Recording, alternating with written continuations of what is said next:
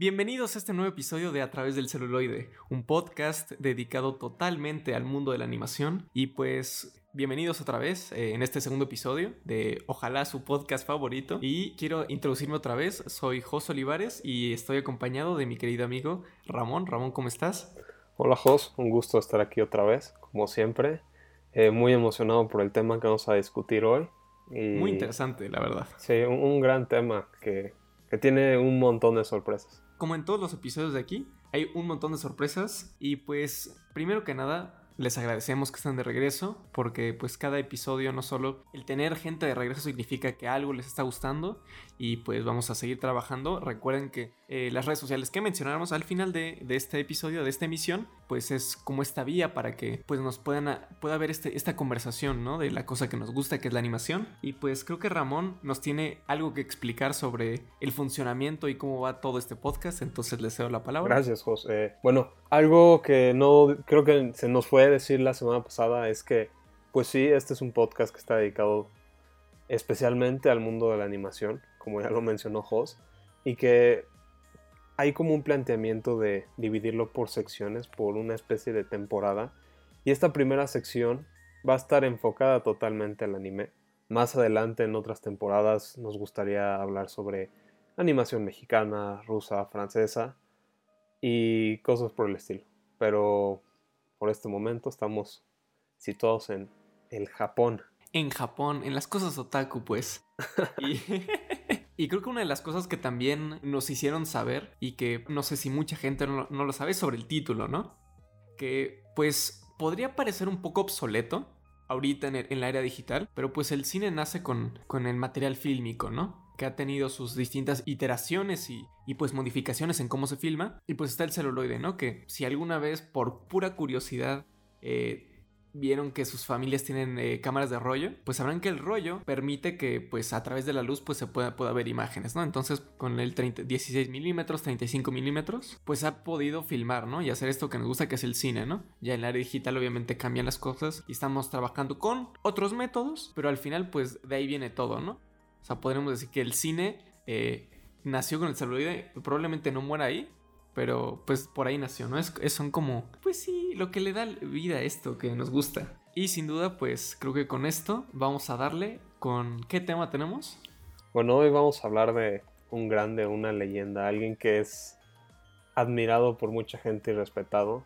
Sin duda. Y, y nos incluimos, creo que pues Osamu Tezuka ha sido un artista de manga y un director de animación importantísimo, no solo en la historia de Japón, sino en la historia mundial del cine. Sí. Y pues hoy vamos a empezar con él. El, llamado dios del manga, pero... pero bueno, como, como iremos diciendo, pues a darle.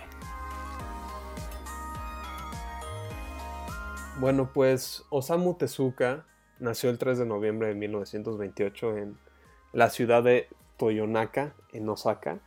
Y desde pequeño siempre estuvo expuesto a el manga y la animación. Y siempre fue apoyado por su familia en ese aspecto. De hecho, hay una anécdota de que cuando él era chico, su mamá tenía que. No, sé, no recuerdo si era borrar. O sea, como anotaciones de su, de su cuaderno para que él pudiera seguir dibujando, porque él siempre dibujó desde muy chiquito, ¿no? Sí. Y hay como varias anécdotas muy curiosas. Una de ellas es que vio Bambi como 80 veces. Ah, sí. Y que era un gran, admira un gran fan de admirador de Disney y los hermanos Fleischer. Que, bueno, para quienes no les suenen, son los que hicieron Coco el payaso y Betty Boop. Entre, y Popeye también. sí. La gran Betty Boop, que es muy. Bueno, es interesante todo lo que hay detrás de eso. O sea, de hecho, ellos fueron los creadores del rotoscopio. Sí. Bueno, para quien no lo sepa, eh, una de las cosas que en la animación pues se utilizaba como material fílmico, cosas que se habían grabado, y se trazaban los movimientos, y una de las cosas como famosas es que había varios jazzistas que sus movimientos fueron base para varias de las animaciones de, por ejemplo, Betty Boop, ¿no? Totalmente. O sea, a veces se ve que está bailando alguien y tiene movimientos muy orgánicos. Sí. Y es una técnica que se sigue utilizando hoy en día. Se usa mucho para, pues sí, trazar ciertos movimientos. Lo más cercano a eso ahorita sería como el... ¿cómo se llama? El que te ponen los puntos. Ah, sería como, pues sí, o sea, utilizar un, un, eh, traje de captura de movimiento que se utiliza mucho en el CGI. Sí, exacto. Sí, sin duda, sin duda. Una versión moderna de eso. Y, y pues algo que pues sí fueron sus mayo- mayores inspiraciones, sí entra un poco en la influencia que tuvieron Disney y los hermanos Fleischer en el estilo visual de, de Tezuka. Claro. O sea, por ejemplo, hay un, o sea, los ojos tan aclamados de, De, de anime. Tezuka, ajá, de Sí. anime, pues sí vienen mucho de los ojos de Betty Boop. Sí, y, y creo que parece interesante cómo, y de lo que escuché es que, por ejemplo, su padre tenía una colección de, de manga y, de, Sí. y que a través de su padre él pudo ver ese tipo de cosas, y pues no podemos olvidar que ese tipo de películas pues sí inspiran a mucha gente, ¿no? Y creo que es muy interesante pensar que actualmente vemos a Estados Unidos como uno de los países que más roba, ¿no? O que donde parece que hay una falta de originalidad. Y que en esos tiempos, pues obviamente Japón se inspira de ahí, ¿no? Y, ma- y- Sí. y Tezuka, ¿no? Que ya lo tenemos como, como figura central de lo que pues, nos gusta, ¿no? De, que es de- del anime. Y creo que no solo le gustaba obviamente pues la animación, algo que era su fascinación eran los insectos. Sí. Le gustaban mucho los insectos, coleccionaba los insectos. Eh, en uno de los documentales que le hicieron, hay un libro donde pasan hojas y hojas de todos los insectos que él dibujaba, ¿no? Que le gustaban, que era como Sí. esa, eh, esa pasión, ¿no? Y una de las cosas que a mí se me hacen más interesantes es que cuando ven el trabajo de Tezuka, dicen que todas las experiencias que tuvo de niño como que se fueron formando y, y todas esas influencias fue la cosa que lo permitió hacer un trabajo tan extenso durante toda su vida. Sí, totalmente. Y es que es algo muy curioso lo que mencionas de la inspiración de Estados Unidos. Y hay algo como muy particular del japonés, ¿no? Y que se remonta a tiempos muy antiguos. Y es que cuando llegaron las armas de fuego a Japón, fue a través de un comercio con los holandeses, que eran los únicos que tenían acceso en cierto periodo de la historia de Japón. Y el japonés, no, o sea, cuando trajeron las armas de fuego, no se las robó, sino las perfeccionó, las Sí. estudió y las perfeccionó. Y es algo que hace mucho el japonés. Supera las cosas porque no se trata de como plagiar, sino se inspira de ello, ve que funciona, que no, y crea algo propio. Sin duda, sin duda. Sí, Eso, eso además, eh, como ese tipo de cosas de perfeccionar, creo que queda muy bien plasmado. Por ejemplo, en la película Se levanta el viento de Miyazaki, donde pues básicamente, pues el punto son los aviones, ¿no? Y como eh, Jiro Horikoshi, si no estoy mal, pues perfeccionó, creo que es el avión, no El- recuerdo el tipo de avión. es el Casa Cero. Ah, ok, justo. Que, que al final ese avión fue una influencia de, que- de uno de los viajes que, que ese, güey, se muestra en la película, que fue- se fueron a Alemania, ¿no? Entonces, pues creo que es interesante, como dice Ramón, que sí, el japonés tiene esa cosa de, de poder estudiar, ¿no? De esa perseverancia que se tiene de, bueno, probablemente no tenemos las, las cosas más sofisticadas en nuestro país todavía, pero podemos ver las cosas de aprender y mejorar, ¿no? Totalmente. Y digo, también esa mentalidad también los llevó a la Segunda Guerra Mundial. Sin duda. con algo imperialista que sí no terminó la- de la mejor manera. Y después de eso, bueno, esta pequeña este, Desviación. desviación, pues Tezuka estudió medicina, curiosamente, ¿no? Y durante ese periodo también hacía manga. Y, No, hombre. y sacó su primer manga importante cuando tenía 20 años. O sea, Si se quieren En- deprimir más. no es cierto. Pero creo que, o sea, el simple hecho de. O sea, yo tengo, conozco gente que estudia medicina y pues sí, se, obviamente se menciona que es una carrera muy demandante. Entonces, el pensar que aparte de estudiar medicina, eh, pues se dedicaba a hacer manga es como, wow. O sea, desde Sí. ahí se nota, yo creo que lo que llevó toda su vida, que es su, su persistencia y su dedicación. Eh, es algo que se dice mucho, ¿no? Y la otra vez lo estaba viendo en Twitter, es una foto de Stephen King, ¿no? Puede que les guste o no el escritor, pero dice algo muy interesante, ¿no? Que decía que los novatos buscan inspiración y los profesionales trabajamos. Totalmente, ¿no? Creo que de, la- de los más grandes artistas son la gente que se toma las cosas en serio y trabaja. O sea, nadie, nadie nace siendo. Bueno, hay algunos que sí lo son los virtuosos, totalmente. Hay gente que sí nace con, una, con un talento particular, pero también viene con el trabajo, ¿no? sí, y podemos ver lo que... ¿Por qué logró Tezuka a tan, poca, tan corta edad eh, hacerlo? Pues porque trabajaba, porque se esforzaba y porque le apasionaba, ¿no? sí. O sea, en cierta forma se podría definir como un adicto al trabajo. Sí. Pero al final era lo que él amaba, ¿no? Y Ujú. sí dedicó de plano su vida al manga y a la animación. O sea, de hecho, tenía un departamento aparte en el que trabajaba cinco días a la semana y solo visitaba a su familia Fines de semana. fines de semana, ¿no? Sí. Y, y sí es algo muy difícil, sobre todo como para la familia y ambos estaban conscientes, tanto su esposa como él, que hacer esto implicaba muchas cosas, ¿no? Claro. Y al final se esforzó muchísimo, dejó muchísimas cosas interesantísimas. Antes de que se me olvide, pues el primer manga que, bueno, el, el nombre del manga se llamaba La Isla del Tesoro, que es de 1947 y, y pues sí, a los 20 años lo hizo. No, claro. Eh, sin duda, eh, creo que eso es eh, referencia al- o, o bueno, hincapié en algo muy interesante que es lo que le apasionaba. Que eso, eso cuando, cuando lo estaba viendo de que él tenía algo separado, pues sí no, nos habla no solo de su carácter, ¿no? Que es una persona que se enfocaba en lo que tenía que hacer. Se dice que dibujaba alrededor de 12 horas al día, que genuinamente, pues, pues sí es, o sea, genuinamente es mucho, ¿no? O sea, sí es, sí es decir, le voy, a, le voy a dedicar mucho a mi trabajo. Y a través de eso, aparte, no solo de dedicarle tanto tiempo, es que había muchísimas series. Él trabajaba como en muchas series de manga eh, de manera paralela, ¿no? Al mismo tiempo. Que pues para una persona, para mí yo me volvería loco, ¿no? Se me haría muy difícil poder eh, como que concentrarme. Y entonces con eso tenemos que él fueron alrededor de 700 mangas, ¿no? Más o menos Sí, los que hizo en su vida. aproximadamente. Y 60 películas. 60 películas. Y de esos, creo que 700 mangas se cuenta como 150 mil eh, hojas que hizo. Entonces, pues evidentemente, pues sí es un volumen de trabajo enorme que se cosechó durante alrededor que fueron 40 más o menos.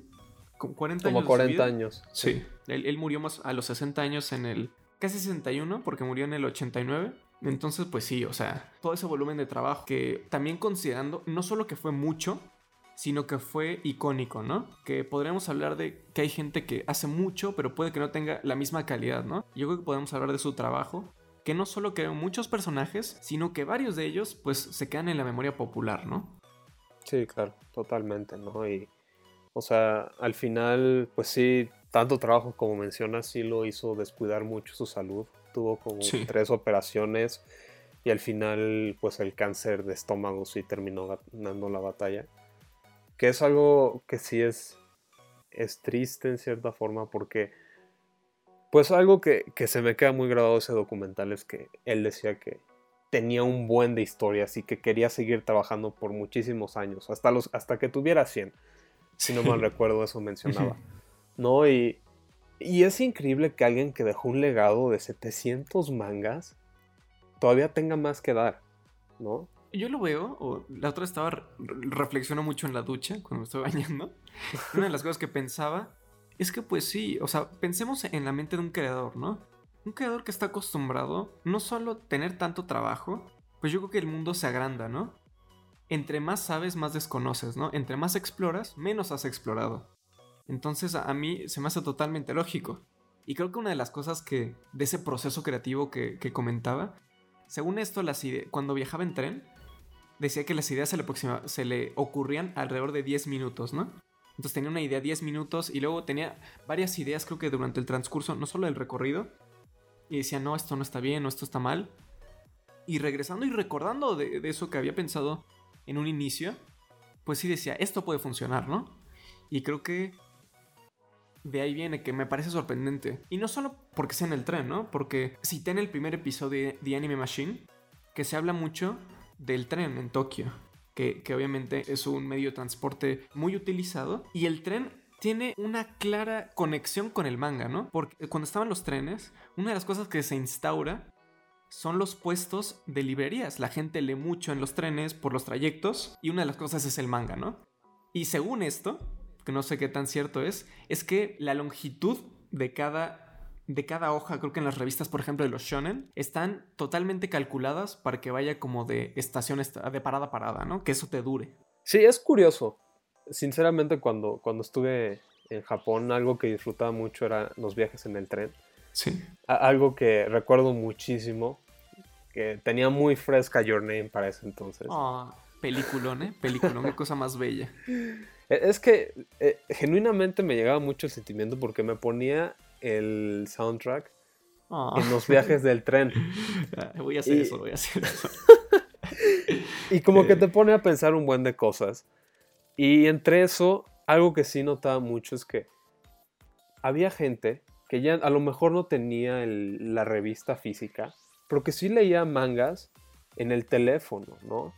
Y que aproximadamente de, tren- de estación de tren, de estación a estación, sí llega a ser esa, como esa, esa distancia, ese Sí. tiempo, ¿no?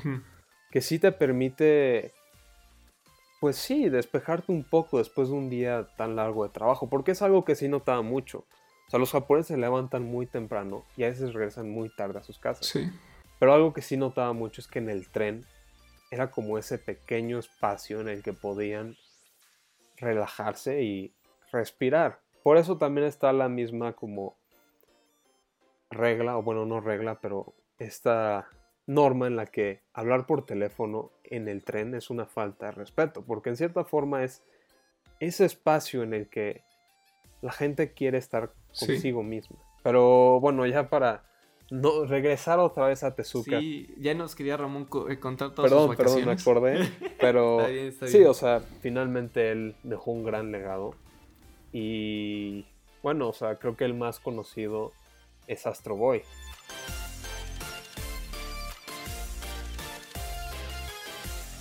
Es un manga que él hizo en 1952 y posteriormente hizo una adaptación televisiva en 1963 que es, pues, sí marca un parteaguas en la historia del anime. Porque establece un buen de normas y no solo de la forma en la que está hecha, sino los temas que trata. Sin duda. Y, y creo que instaura, yo creo que una de las cosas que se me hacen más interesantes del mundo del anime viene de la adaptación. Eh, yo creo que no pasa igual, por ejemplo, en el mundo de los cómics, en cómics norteamericanos, tenemos esta cosa de, ah, bueno, el cómic de Superman, el cómic de Batman. Y ya, sí hay cómics que se adaptan de superhéroes, pero no lo hacen con tanta fidelidad o con tanta, ¿cómo, cómo decirlo?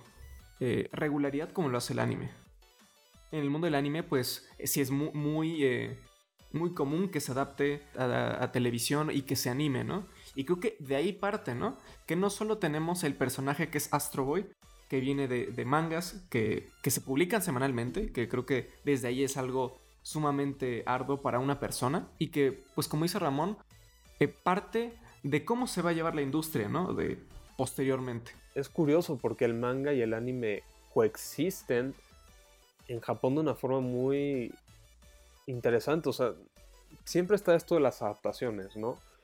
Y en Japón la mayoría de las adaptaciones sí son panel por panel prácticamente. Sí, y creo que bueno, no solo instaurar ese tipo de, de cosas de- de- del sistema, ¿no? De cómo se va a adaptar y de cómo pues un trabajo se vuelve obviamente mucho más popular con el anime, pues porque es algo que la gente luego consume más. Viene una cosa que, que se me hace interesante, ¿no? Que tocamos de que Tezuka eh, obviamente bebe de las influencias de Disney visualmente, ¿no? Pero cuando vemos Astro Boy, el primer episodio, Sí. que Ramón y yo lo vimos, eh, esto, esto, no, esto es distinto, ¿no? Toca temas que uno no se imaginaría que se tocarían eh, en un show que se supone que es para niños, ¿no? Salió en los 60s y pues tenemos cosas como los picapiedras, los supersónicos, que creo que son más o menos de los 60s, si, si no corríjanme, pero pues sí, tenemos un sistema de animación un poco más precario. Sin embargo, los temas que tocan hablan sobre eh, los derechos de los androides, de los robots, de qué significa no solo revivir una persona, ¿no? Y cómo lo vas a tratar. Se te- tocan temas de esclavitud, eh, sobre derechos humanos, que podemos ver claramente temas de racismo, ¿no? Y creo que eso es lo que a mí se me hace más interesante en Astro Boy, ¿no? Que toquen esos temas, no solo en un episodio, sino que es algo que supuestamente es para niños, ¿no? Sí, claro, o sea, creo que algo que a mí me impactó mucho, o bueno, que sí me dejó como muy sorprendido es el hecho de que tú ves el diseño de Astro Boy y tiene un, un diseño amigable y que lo primero que te indica es soy tu mejor amigo, Sí. en cierta forma. Y, y bueno, o sea, el primer capítulo empieza desde el accidente, o sea, porque... Sí. Pues sí, la, la historia trata de que un científico pierda a su hijo y construye uno nuevo. Y desde que construye a este nuevo hijo, algo se me hizo muy curioso porque hay una parte en la que el padre le reclama a Atom que ¿por qué no has crecido como los demás niños? Y en mi cabeza es como de, señor, es un robot, no puede Ah, crecer. sí. O sea, no hay forma física en la que él pueda crecer de la forma en la que lo hace un humano. Sí. Sin embargo, siente y es consciente de sí mismo. ¿Y qué hace el papá? Lo vende. Como si fuera un objeto, un mero objeto que desencadena en que Sí. Astro Boy termina en un circo de robots, que es equivalente a esclavitud. Claro, desgraciadamente los temas como por ejemplo Trata de Blancas, ¿no? Cambiemos la situación de Astro Boy con una niña pequeña que es vendida, ¿no? Y que probablemente fue a, a parar a un burdel o a, o a una de esas cosas que también no- nos parece como algo su- sumamente fuerte, ¿no? Y recalcamos que Astro Boy, tú lo ves desde un inicio y dices, oh, o sea, qué cosa más bonita, ¿no? El niño con sus ojitos y que va a salvar el mundo y que, y que tiene propulsores, ¿no? Pero, o sea, sí cambia. Y por esa razón, eh, leí que fue prohibida en Estados Unidos, no se distribuyó al menos creo que la original, por tocar ese tipo de temas. Y, y esto ya es un poco un dato más curioso, que es eh, Astro Boy, le, le- decimos Atom, creo que es por la traducción en sí, que creo que lo- el original sí es Astro Boy, y luego se tradujo como Mighty, Mighty Atom. Y es que realmente toca temas muy complejos, ¿no?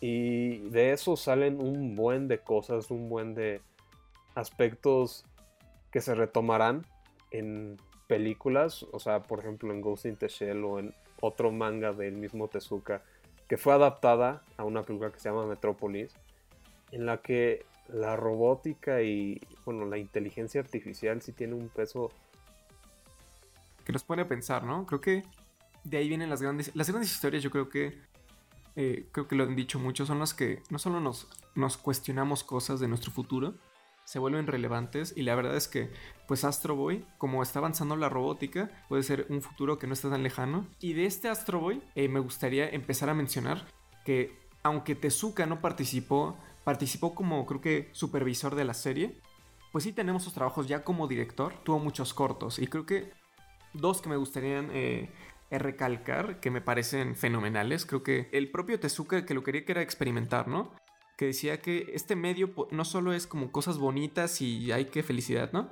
Sino que pueden decir cosas de otra manera, ¿no? Y es el de Jumping, que es un cortometraje de, de alrededor de 6 minutos de un niño que, bueno, se da a entender que es un niño que salta en un palo de pogo, de esos como, o los can, bueno, como le quieran decir, que tiene no solo una técnica increíble, o sea, esto yo, al menos yo nunca lo he visto en un anime, ¿no?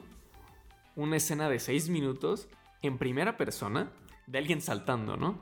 Que en, en el espectador te genera pues algo súper inmersivo que podríamos ver en videojuegos. Y otro que es el de Muramasa, que también me, me gustó mucho y estaba platicando con Ramón sobre las espadas y de dónde viene el nombre y la leyenda, que toca el tema de cómo la violencia se puede apoderar de una persona, ¿no? Y lo puede básicamente enloquecer. Totalmente. Algo que creo que es muy interesante de sus cortos es que empiezan de una forma amigable, en cierta forma, ¿no? Si, si nos vamos al de Jumping, empieza de una forma muy Sí. Bonita, como curiosa, ¿no? O sea, cada vez empieza a saltar más y más. Y ese salto eventualmente llega a un momento bélico que torna por completo esa como inocencia que se percibía al principio, ¿no? Y hablando de Muramasa, o sea, sí se ve y es como muy cinematográfico, muy propio de las películas de samuráis de, pues, del periodo. Y cómo sin tener diálogos te mete en esta locura y cómo va percibiendo todo el protagonista y tiene planos muy muy curiosos. Hay unos close-ups en los que solo se ven los ojos y la espada y o sea, y eso lo pasó a un buen de cosas porque justo como menciona Jos, Tezuka experimentaba con los cortos y, y lo hacían un poco tiempo.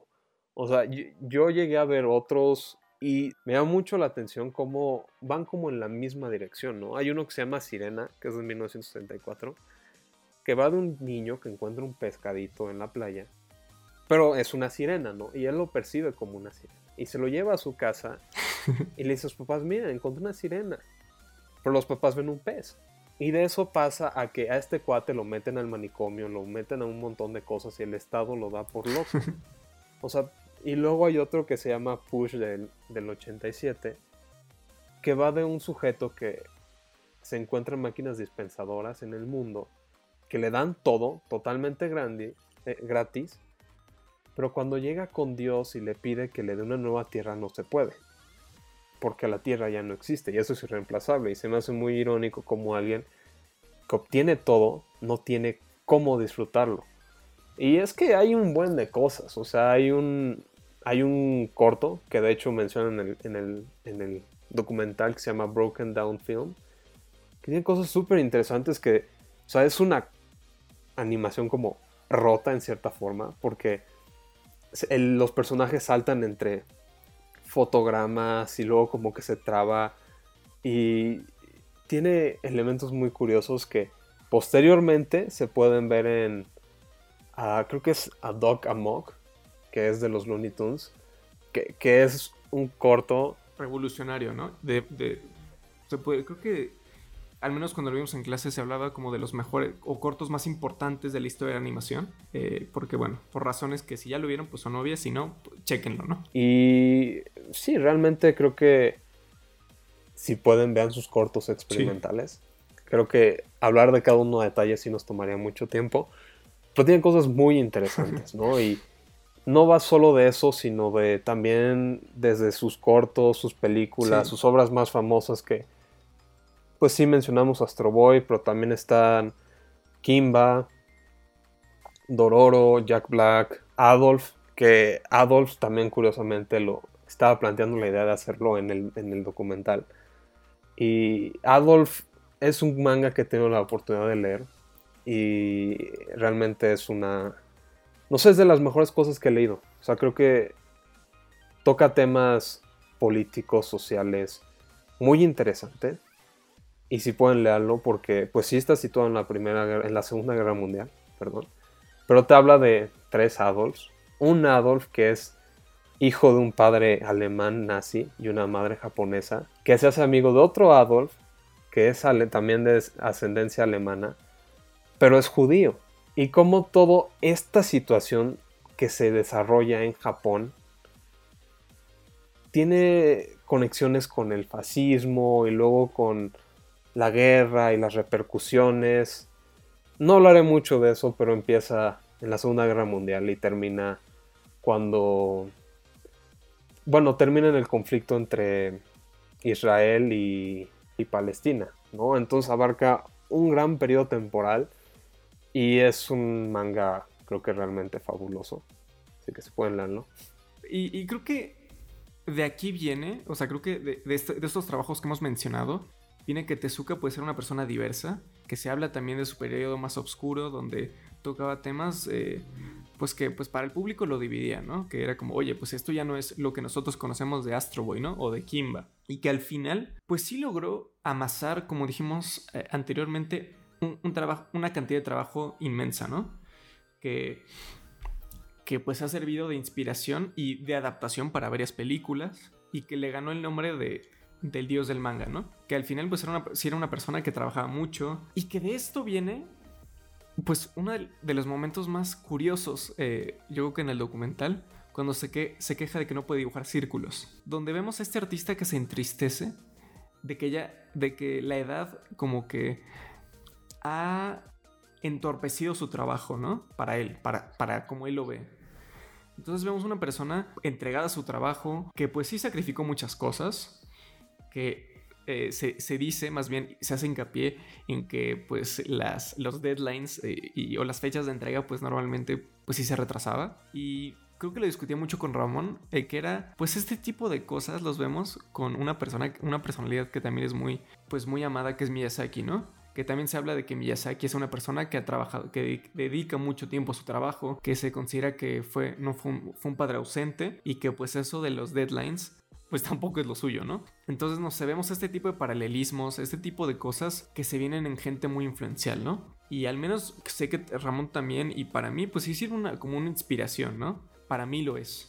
Para mí es una persona, yo creo que puedo aprender mucho de cómo trabajar, de cómo dedicar y, disfrutar lo que hago, ¿no? Y creo que decía algo sumamente, yo creo que interesante, que, que era la hora de la muerte, de un video ensayo que vi que decía, por favor déjenme trabajar. Hasta el último, el último momento de su vida, pues él quería trabajar y él quería querer. Creo que las grandes personalidades no solo da mucho de qué discutir, ¿no? Podremos pasar como muchísimas horas hablando de cada trabajo individual y pues hay que tener en cuenta que pues sí, o sea, fue una persona que tiene influencias, ¿no? Que tiene gente que le impactó de joven, que fue por ejemplo Disney, ¿no? Que hablamos de, de ese estilo de dibujo que, que él cargó y que, que, él amaestró, ¿no? Y que podemos decir, oh, esto es de Tezuka, ¿no? Que creo que es algo sumamente, yo creo que difícil y sumamente admirable, que es crear personajes que son icónicos. Entonces, de, de eso que carga, pues vemos el anime, ¿no? Si, si escuchas ese programa porque te gusta el anime, pues de aquí viene, ¿no? De aquí viene todo ese estilo de dibujo que su distintivo ahí está. Y por ejemplo, si vemos animaciones japonesas que no sé, luego no se parecen a eso, no lo reconocen como anime, ¿no? Que es cuando se trata de desviar de eso, por ejemplo, como lo hace Ghibli, es que ya no se reconoce ese estilo, ¿no? Entonces me parece algo sumamente valioso, eh, admirable y que bueno, después de eso, que hablamos de su muerte un poco, de que pues sí dejó mucho trabajo y tenía muchas cosas que hacer, pues inspiró a, varias personas. Eh, era muy crítico de su tiempo y hay dos cosas que pues yo creo que me gustaría mencionar que es una que cuando abrieron su eh, uno de sus, creo que, escritores personales, descubrieron una carta que iba para Katsuhiro Otomo, donde lo felicitaba por el trabajo de Akira. Que bueno, pues Akira de por sí es todo, todo un hito. Y otra de las cosas, esto es más como risible, podría parecer para algunos, descubrieron como dibujos eróticos de ratones. Eran ratones como con forma de mujer. Y me va a decir, oye, Jos, ¿por qué me estás platicando esto? Eh, te puedo decir, pues, por morboso, porque está curioso platicarlo. Y porque al final era una persona. O sea, Osamu Tezuka, aunque le digamos el dios del manga, aunque lo veneremos por su trabajo, era una persona que tenía fallas como todos, ¿no? Que, pues, eh, no entregaba las cosas a tiempo. Eh, se ve que tenía sus cositas por ahí. Y pues sí, o sea, creo que verlo de esa manera lo hace como mucho más cercano, ¿no? Siento que estudiar a la gente así, con sus fallas y sus virtudes, no solo nos lo acerca, lo hace más interesante, eh, yo creo que te puedes relacionar más, genuinamente. Y aparte de eso, él decía, creo que al final de su vida, que sentía que el anime se estaba estancando, ¿no? Que ya no existía originalidad. Y ese es mi, ese, ese pensamiento lo carga el propio Miyazaki, ¿no? Que dice que el anime fue un, fue, fue un error, ¿no? Entonces aquí podemos ver que al menos Tezuka pues fue el fundador de una industria que al final de su vida ya no se, se sentía muy cómodo, ¿no? Y que se fue por otro lado. Podemos ver si eso, es algo bueno, eso es algo malo. Es algo que ahorita es lo que está sucediendo, ¿no? Y que es como podemos ya con nosotros decir, wow, su impacto, ¿no? Puede que ya no se fue por donde él quería, pues porque más gente participó, ¿no? Y que se fue, se fue moldeando lo que es el anime, ¿no? Sí, claro, totalmente. Y ahorita que mencionabas a Miyazaki hay algo muy curioso, que cuando Miyazaki era más joven, también tuvo un camino muy similar. O sea, Miyazaki dibujaba mucho desde chiquito y algo muy curioso es que cuando o sea, le decían que su estilo era similar al de Tezuka. Entonces, Miyazaki lo que hizo, o bueno, eso decía donde lo leí, es que tiró esos dibujos y se puso a buscar un estilo propio. Y es por eso que Ghibli tiene un estilo diferente, ¿no? O sea, el estilo de Tezuka fue cambiando dentro de la industria, ¿no? Ciertos rostros se asemejaban más a los de de Tezuka, otros rostros empezaron a ser más alargados, los ojos empezaron a crecer, a un grado en el... narices se fueron empequeñeciendo, ¿no? Claro, y es que si vemos ahorita gran mayoría del estilo que está actualmente en la industria, sí es dominado por estos ojos enormes y narices pequeñísimas y... Claro. Cambia por total, cambia completamente eso, ¿no? Y creo que algo que siempre luego pasa es que las generaciones pasadas ven el futuro, o bueno, ven lo actual, y no lo ven con, lo, con la visión que ellos esperaban. O no es lo mismo, ¿no? O sea, mencionabas a Tezuka. Y después de Tezuka, pues en cierta forma, vinieron grandes personas, ¿no? O sea, grandes influyentes del anime y en la animación. Y creo que, pese a que suena que era como un viejo amargado en, las últimas palabras que decimos, creo que algo que, que se nota es que sí aceptaba la influencia que tuvo Astro Boy, ¿no? Hay, hay tomas donde se ve que dentro de su casa tenía una colección, o sea, Imagínate que entras como a una tienda de juguetes, esa era la parte de arriba de su casa, ¿no? Donde se ve que, pues, las cosas que él creaba, pues sí las tenía como muy presentes y tenía los juguetes, los peluches, eh, los libros de colorear, los pósters, que, que, es algo que también se ve, ¿no? En el anime. Que el anime ha traspasado las páginas para volverse dibujos en movimiento y coleccionables, ¿no? Que eso es otra cosa que también, que, también se ha visto, ¿no? Y pues creo que al final, después de como que todo este círculo que estamos diciendo de, cosas que parecemos y de creadores, pues nos podemos quedar con que Osamu Tezuka hizo de las cosas más difíciles, que es que le dio identidad a Japón, porque pues en el contexto donde estaba en la Segunda Guerra Mundial, pues perdió, ¿no? Y obviamente el, ánimo no está hasta arriba, ¿no? Y Osamu Tezuka pues sí le dio una cosa que cuando pensamos en Japón, para mucha gente, es el anime, ¿no? Es el manga. Son esos dibujos que para muchos son raros y que bueno, o sea, un solo hombre logró dar las bases de esta industria que nos gusta, que le hemos eh, dedicado muchas horas a platicar y que le vamos a seguir dedicando muchas horas, que es el anime, ¿no? Y que pues probablemente sin Tezuka jamás hubiera existido. Y bueno, ya, ya para despedirnos de este episodio que me permitió aprender muchas cosas, ver y admirar el trabajo de Tezuka de una forma muy, muy particular, sobre todo sus cortometrajes. Digo, lo, lo, único que había leído hasta antes era Adolf, que sí les recomiendo mucho que lean, creo que tienen cosas muy interesantes para todos los que amantes de la historia y de los periodos históricos que han sido más importantes. Y yo creo que me quedo con que Tezuka sentó unas bases muy fuertes para lo que sería una industria muy influyente y muy importante dentro del mundo de, del cine y de la animación. Eh, y que sobre todo algo que Tezuka se planteó desde joven y tenía el sueño de poner la animación japonesa en el mapa, pues se logró. Y sentó un puente muy sólido que le permitiría a un montón de creadores experimentar con diferentes técnicas, diferentes formas de contar historias y que pues nos han entregado de las mejores cosas que hemos podido experimentar.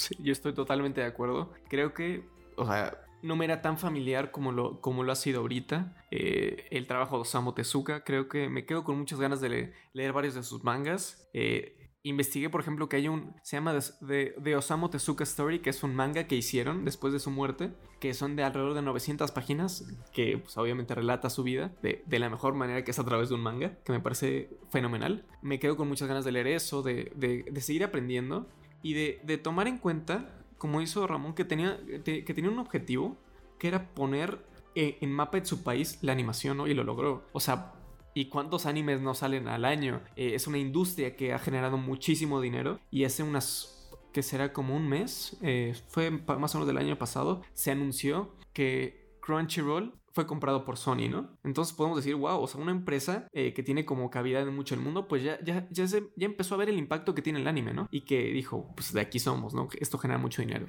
No sería nada sin el trabajo de Tezuka, que pese a, pese a su situación, pese al país donde viene, que probablemente pues no tenía las mejores condiciones de vida, lo logró.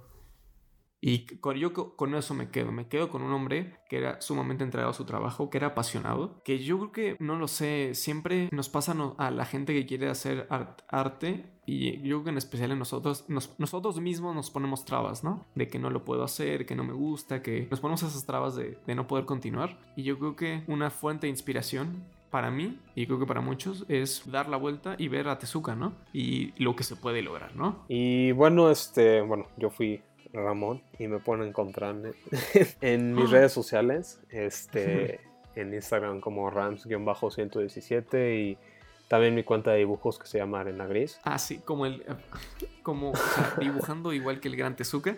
Y bueno, a mí me pueden encontrar como arroba José o 202 en Instagram como caja, eso es en Twitter, en Instagram como caja de dibujos. Pues eh, recordar primero que pues estamos totalmente agradecidos que, nos escuchen, que, que, nos den la oportunidad de llegar a sus bellos oídos. Eh, no cualquiera tiene ese privilegio. Y pues decirles siempre que, están eh, pues abiertos los canales de comunicación. Por favor, Rams, ¿en dónde, dónde están las bellas redes sociales de este programa? ¿En dónde nos pueden encontrar? Nos pueden encontrar en Instagram, Twitter y Facebook como a través del celuloide. Este, ahí tenemos redes sociales donde pues, publicamos los episodios y los links donde pueden escucharnos. También estamos en Spotify, YouTube y pues también queremos agradecerle a Medios Córdoba por el apoyo y, la... Pues, la, plataforma, ¿no? Que, que, nos, que nos dejan pues no solo nos, dieron la oportunidad de que este proyecto creciera, que decían, oigan, pueden hacer esto, que fue como, oh, ¿what? Sí se puede, uh, qué, genial, qué felicidad. Y pues eh, eh, todo el grupo de, gente que está detrás, que se encarga tanto de la, pues de, seguir publicitando este programa para que pueda llegar a más, más personas. Eh, me gustaría hacer una mención a nuestro como podcast hermano, que es todo nerdo, de, del pollo y de Oscar, que pues si a ustedes les gusta, si les gustan las cosas del manga, del anime, pues chance y una posibilidad, no estoy asumiendo nada, que les gusten los superhéroes, que les guste las películas de ciencia ficción y pues todo nerdo puede ser también su, eh, su casita. Y pues, por favor, Ramón, despídelo, creo que tú nos puedes dar eh, una gran despedida. Pues, justo como decía Jos, primero que nada, muchas gracias por escucharnos una vez más fue un honor para nosotros tenerlos en este, en este capítulo, en este episodio que nos llevó por un camino muy interesante que nos permitió aprender muchas cosas. Y pues nada, esto fue a través del celuloide y muchas gracias por escucharnos. Nos veremos la siguiente vez y pues se viene, se viene un tema muy bueno también. Temazo. Temazo, pero bueno. Hasta luego. Bye.